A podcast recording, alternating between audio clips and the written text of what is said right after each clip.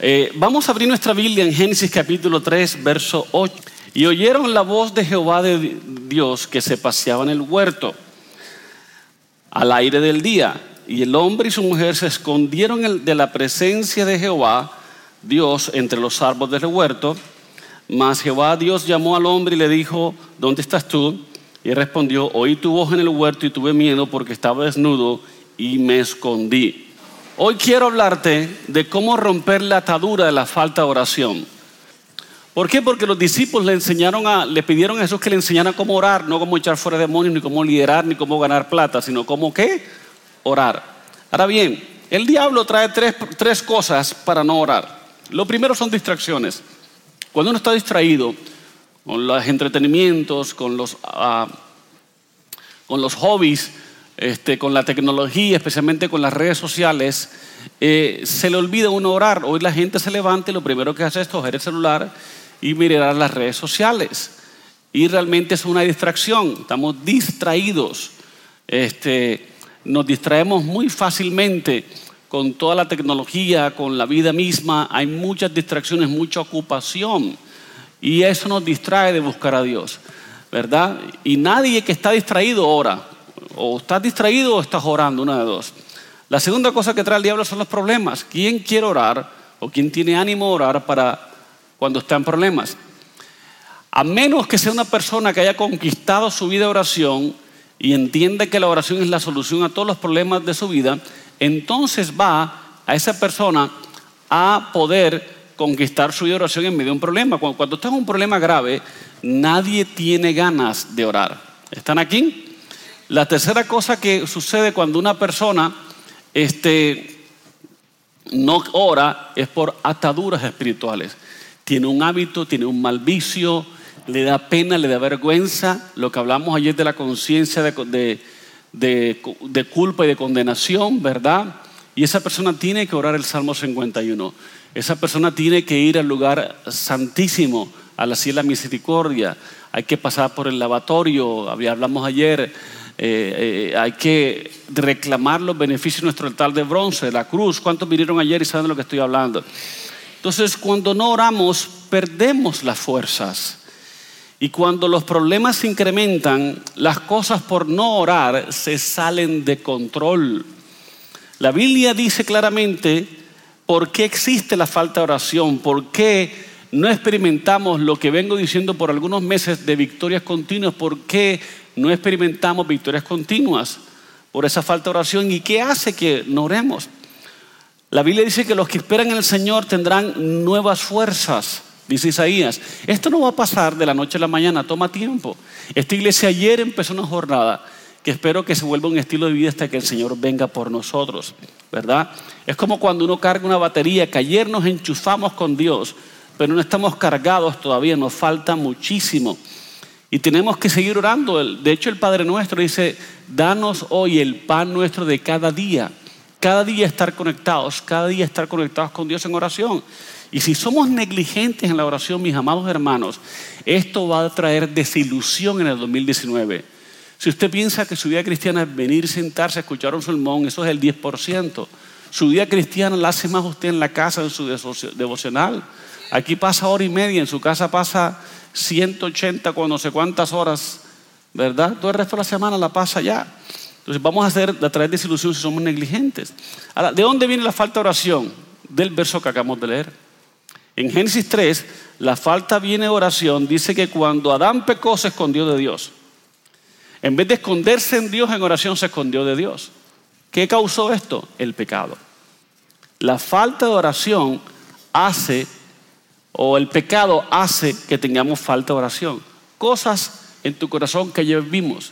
Ayer vimos cuál de los diez mandamientos no estamos cumpliendo. Y muchos dicen, pastor, pero es que los diez mandamientos en el Nuevo Testamento nada más son dos. Porque Jesús dijo que los diez mandamientos se resumen en dos. Amarás a Dios y a tu prójimo como a ti mismo. Pero si tú amas a Dios, tú no vas a cometer adulterio, tú no vas a robar, tú no vas a chismear, tú no vas a mentir, tú no vas a codiciar, ¿verdad? Tú vas a guardar el día de reposo, ¿sí? Este, vas a venir a la iglesia, que es el domingo. La Biblia dice que no dejando de congregarnos porque, como algunos tienen por costumbre. O sea que los cristianos de la época de Pablo tomaron la mala costumbre de no reunirse porque ya se hartaron, ya fueron como que suficiente el encuentro a la iglesia, ¿verdad? Y resulta que usted se cansa de comer tres veces al día.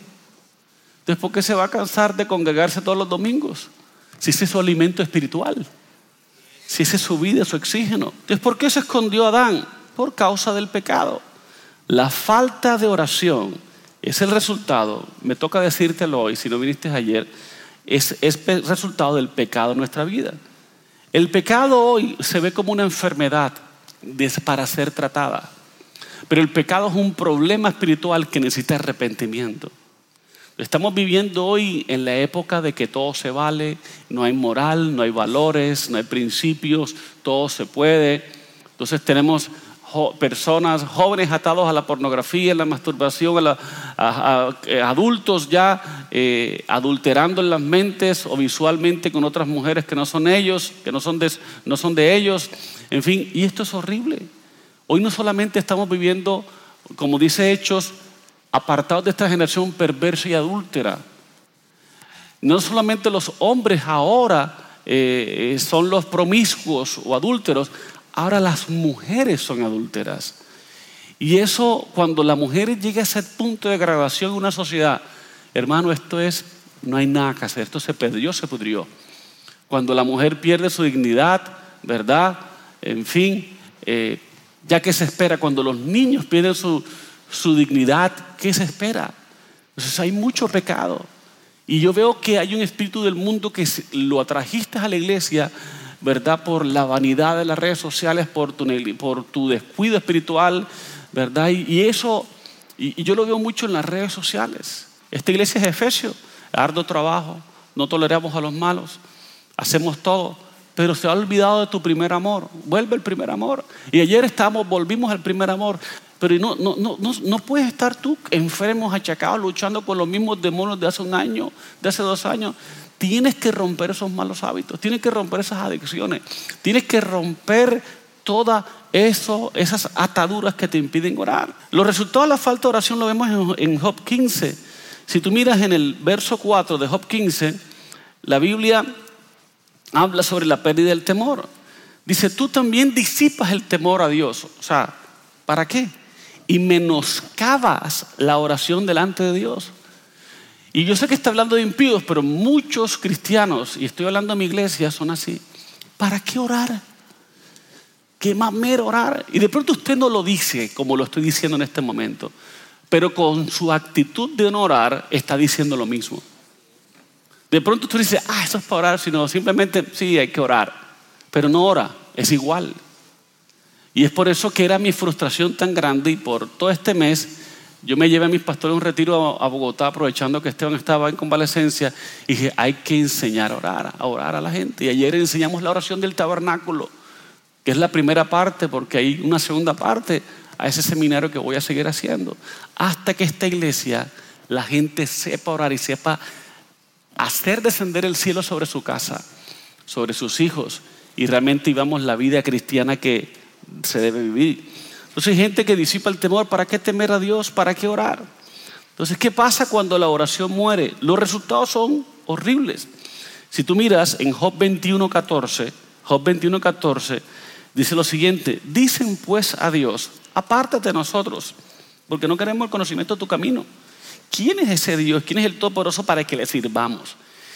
Y hay gente que no dice así, pero no viene a la iglesia y no sirve un domingo y está diciendo exactamente lo mismo con un impío. ¿Para qué le quite? Ah, yo me voy, a, quedar aquí. Yo le voy a decir a mi compañero de ministerio que me supla. Y ahí comienza a cederle terreno al diablo y el diablo a ganar terreno y la carne a ganar terreno. ¿Verdad? ¿Para qué le sirvamos? ¿Y de qué nos aprovecha que oremos a él? A él. ¿Para qué orar? Y no dicen así como les digo pero con su actitud, con su falta de venir, con su entrega, están diciendo exactamente lo mismo. La idea de esta campaña de oración, de esta jornada que empecé como líder, como miembro de esta iglesia, es que te conectes en oración con Dios para que puedas tener lo que vengo diciendo, victorias continuas. No cada siete, ocho meses, cada año, una que otra victoria, sino ¿Usted no se cansa de tener problemas toda la vida? ¿Todo el tiempo? ¿De luchar con las mismas cosas? La respuesta será estudiando la oración. Isaías 40 dice varias cosas. Dice que los que esperen en Jehová renovarán sus fuerzas como el águila, ¿verdad? Tendrán nuevas fuerzas. Y le dice, levantarán alas como las águilas. La primera cosa que te trae la oración, que te devuelve la oración, es el discernimiento. Es decir, el águila discierne qué viento, cuándo tirarse y qué viento lo va a impulsar. Los águilas no son como las gallinas o las mariamulatas que andan revoloteando. Ellos simplemente disciernen el viento y se tiran. Nosotros tenemos que tener así. Hay gente que se tira y resulta que no estaba soplando. ¿Por qué? Porque no ora, porque no tiene un rema de Dios. Y no puedo repetir la, ayer, pero ayer aprendimos la diferencia entre logo y rema, ¿o no? El logo es la palabra escrita, es el arroz crudo, pero el rema es la palabra revelada y la palabra revelada solo en oración se te revela. Solo en oración. Entonces tú no puedes vivir de la revelación de otros. Tú tienes que tener logo, el conocimiento. Pero tienes que tener rema. Pedro, Pedro, Pedro caminó sobre las aguas no porque leyó que Moisés también abrió el mar. Pedro caminó porque Jesús dijo, manda que yo vaya. Le dijo, manda que yo vaya. Jesús, ven. Pedro no caminó sobre la palabra escrita, el logo, caminó sobre la palabra hablada. Entonces muchos no tienen rema porque no tienen secreto con Dios, no tienen intimidad con Él. Están leyendo puras palabritas, ellos piensan que puras cositas distraerán. Métase con Dios una hora. Jesús dijo que el mínimo por hora es una hora. Cuando encontró a sus discípulos durmiendo, le dijo, no habéis orado al siquiera una hora. Una hora es el mínimo. Y si eres libre, por lo menos debes estar orando dos horas. Ahora, ¿qué recomiendo yo? Que no ore en la noche porque está muy cansado. Ore en la mañana cuando está reposado. Y de la mañana le da lo mejor a Dios para orar se devuelve el discernimiento, ¿verdad? después mire lo que dice, correrán, no se cansarán, caminarán y no se fatigarán. Ahí está hablando de que hay una correr para alcanzar a Dios, hay una vuelve la entrega al Espíritu Santo. Que ayer le tuvimos que pedir todos perdón al Espíritu Santo por tenerlo tan abandonado. Dice la Biblia en Corintios que el Señor es el Espíritu. El Padre terminó su obra cuando terminó la creación. Jesús terminó su obra cuando consumado es, dijo en la cruz. Pero el Espíritu Santo es la única persona de la Trinidad que no ha consumado su obra, no ha terminado. Estamos en la era del Espíritu Santo y estoy todavía viviendo como si Jesús estuviera viendo los evangelios. Jesús está sentado a la diestra en el trono del Padre. ¿El Espíritu Santo es tan Señor como es Jesús? Que el Espíritu Santo es tan Dios como los Dios, Dios el Padre. Que tú puedes hablar con Él. No hay que orarle, pero puedes hablar con Él, puedes tener comunión con Él. Él te mostrará cosas por venir. Y hemos pensado que el Espíritu Santo es una paloma, un fuego, lenguas, una electricidad, y eso no es nada de eso. Cuando tú piensas que el Espíritu Santo es electricidad, abusas del poder. Pero cuando tú lo miras como una persona, Él te usa a ti. La gente no habla con el Espíritu Santo. Usted le dijo hoy, bienvenido Espíritu Santo. Usted le dijo, Espíritu Santo, acompáñame en la calle. Acompáñame. usted le ha dicho eso. Usted no habla con el Espíritu Santo. Y mira lo que dice 2 Corintios 13, 14 el amor del Padre, la gracia del Hijo y la comunión con el Espíritu Santo esté con todos vosotros. ¿Por qué dice? Todos sabemos la gracia del Señor Jesucristo que murió por nosotros. Todos sabemos que Jesús murió por la cruz. Todos sabemos lo que Jesús hizo. Todos sabemos los milagros de Jesús. Todos hemos visto la película Semana Santa. Todos hemos visto todo lo que Jesús hace. El amor de Dios, todo el mundo sabe que el amor de Dios es tan alto que no puedo ir arriba. todo el mundo sabe, todo el mundo sabe el amor de Dios. Y, y la comunión con el Espíritu Santo no es con todo el mundo, es con algunos. Muchos de ustedes fueran mejores esposos si comunieran, tuvieran comunión con el Espíritu Santo. Fueran mejores esposos si tuvieran comunión con el Espíritu Santo. Fueran mejores padres si tuvieran comunión. El Espíritu Santo está para ayudarte y usted ni le consulta. El Espíritu Santo en su caso está como el portero que usted, ábrame la puerta, ciérrame la puerta. Ya Dios, Dios lo bendiga. Ah, y de regreso, el portero igual, ábrame la puerta, ciérrame la puerta. No, el Espíritu Santo no es el portero del edificio. El Espíritu Santo es el Señor de su vida también. Y no hablan, no tienen comunión con el Espíritu Santo. Dice, Señor, muéstrame qué es lo que me pasa. Y el Espíritu Santo, no es eso, eso ya terminó. La persona encargada de la Trinidad que te va a ayudar en todo esto es el Espíritu Santo. Pero no hablan, no saben ni siquiera en quién es. Si todavía, si todavía pensaban que el Espíritu Santo la lengua, pastor, ve, yo tengo el Espíritu Santo, ahorra la te sí, ve que lo tengo. Eso no significa nada. El problema es que hables con Él. ¿De qué te sirve hablar en lengua si no le hablas ni siquiera a tu mujer? Y el Espíritu Santo te eleva a nuevas alturas. ¿Cómo así, pastor, nuevas alturas? Acompáñame a Deuteronomio 32, 13. Y lo hizo subir sobre las alturas de la tierra y comió los frutos del campo e hizo que su chupase miel de la peña y aceite del duro pernal. A Jacob lo subió a las alturas y allá comió frutos. ¿Cuánto quieren ir a las alturas y comer frutos? Y chupar miel de la peña, de la peña. Estaba en un lugar impresionante. Eso parece Narnia. En un lugar impresionante, Jacob. ¿Cómo subió yo Jacob? Isaías 40. Esperó en Dios y se elevó. Yo no sé tú, pero yo quiero estar allá arriba la peña y aceite del duro pedernal. ¿Usted sabe significa eso? Que había una piedra, había puro, puro peñón y Dios lo sostuvo milagrosamente con miel y con aceite. Pero las alturas de la tierra y comió los frutos del campo allá arriba. ¿Cómo llegó allí? Mediante la oración. Esperó en Dios, esperó en Dios, esperó en Dios, esperó en Dios y allá llegó.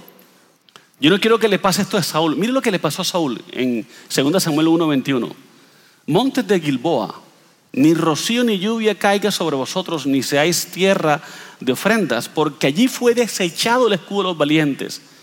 ¿Cuál escudo? Fue desechado el escudo de Saúl como si no hubiera sido ungido jamás. Yo no quiero que mi escudo, mi unción, sea desechable. No te vuelvas un cristiano desechable por falta de no orar, por falta de no buscar a Dios. Yo quiero que mi escudo esté ungidito siempre. Me va a costar un montón, me va a costar disciplina, me va a costar lo que sea, pero yo de que voy, voy con toda... Yo no sé, yo ayer tomé la determinación de mi casa y yo serviremos a Jehová. Y los que quieran ir con nosotros, pues quieren ir con nosotros. ¿Verdad? Yo no quiero ser como Saúl desechado, ni como Judas. Judas echó fuera demonios. Judas hizo encuentros. Judas sanó a gente. Judas fue enviado. Saúl igual, lo, ungió un profeta. Yo no quiero ser como Judas y Samuel. Y Saúl. ¿Qué causó este desastre en Saúl y en Judas? Que no oraron. Fueron ungidos, pero no oraron. Usted recuerda el episodio cuando Jesús descendió al monte, cuando se transfiguró con Jacobo, Juan y Pedro, y descendieron y encontraron a los discípulos tratando de echar a un muchacho, un demonio de un muchacho, y el papá le dijo, Jesús, ¿qué pasa? Y le dije, le traje el demonio, mi hijo, a los discípulos y no pudieron sacar el demonio. Y Jesús dijo, generación incrédula. ¿Recuerdan ese, ese verso? ¿Y qué les dijo? Jesús reprendió al muchacho, al, demonio, salió el demonio al muchacho. Y Jesús le dijo, este género sale sino con oración y ayuno por estar ellos en el valle y no arriba en la montaña, fue que no perdieron la unción. Y habían sido enviados. Y sí les habían sanado los enfermos, porque Jesús en el verso anterior dice que ellos vinieron con reportes de los enfermos se sujetan su nombre, los demonios se sujetan su nombre y los enfermos eran sanos. Sí les funcionó por un rato, pero después se les acabó la batería. Yo me pregunto, ¿por qué no subieron con Jesús al monte a orar? ¿Qué estaban haciendo? Si Jesús los mandó para que estuviesen con Él, ¿qué estaban haciendo? ¿Por qué solo Pedro, Jacobo y Juan estaban allá? ¿Y los demás? ¿Por qué la gente no viene a orar si todos fuimos enviados? ¿Por qué? ¿Por qué no vienen a los cultos? ¿Por qué no diezman? ¿Por qué no van a su casa de vida? ¿Por qué no sirven? Y si todos fuimos enviados para eso. A mí me gusta ser como el joven Usías. Segunda de Crónicas 26.5. Y persistió el joven Usías, Usías a buscar a Dios en los días de Zacarías entendido en visiones de Dios. Y en estos días que buscó a Dios, a Jehová, Él prosperó. Si tú buscas a Dios, vas a prosperar. La intimidad con Dios activa todas las bendiciones. ¿Cuánto quieren elevarse a las alturas con Dios y vivir conmigo? Padre, gracias por tu palabra, te bendecimos. Te queremos buscar todos los días de, de nuestra vida para ser prosperado en todo, Señor. La Biblia dice que con el corazón se cree, pero con la boca se confiesa para salvación. Si nunca lo has hecho, quiero invitarte a que repitas conmigo esta oración. Juntos digamos, Señor, te doy gracias por este día de salvación. Yo hoy reconozco que he pecado. Acepto a Jesús en mi corazón como mi Señor y como mi Salvador. Gracias por perdonarme. Gracias por limpiarme y por escribir mi nombre en el libro de la vida. Amén.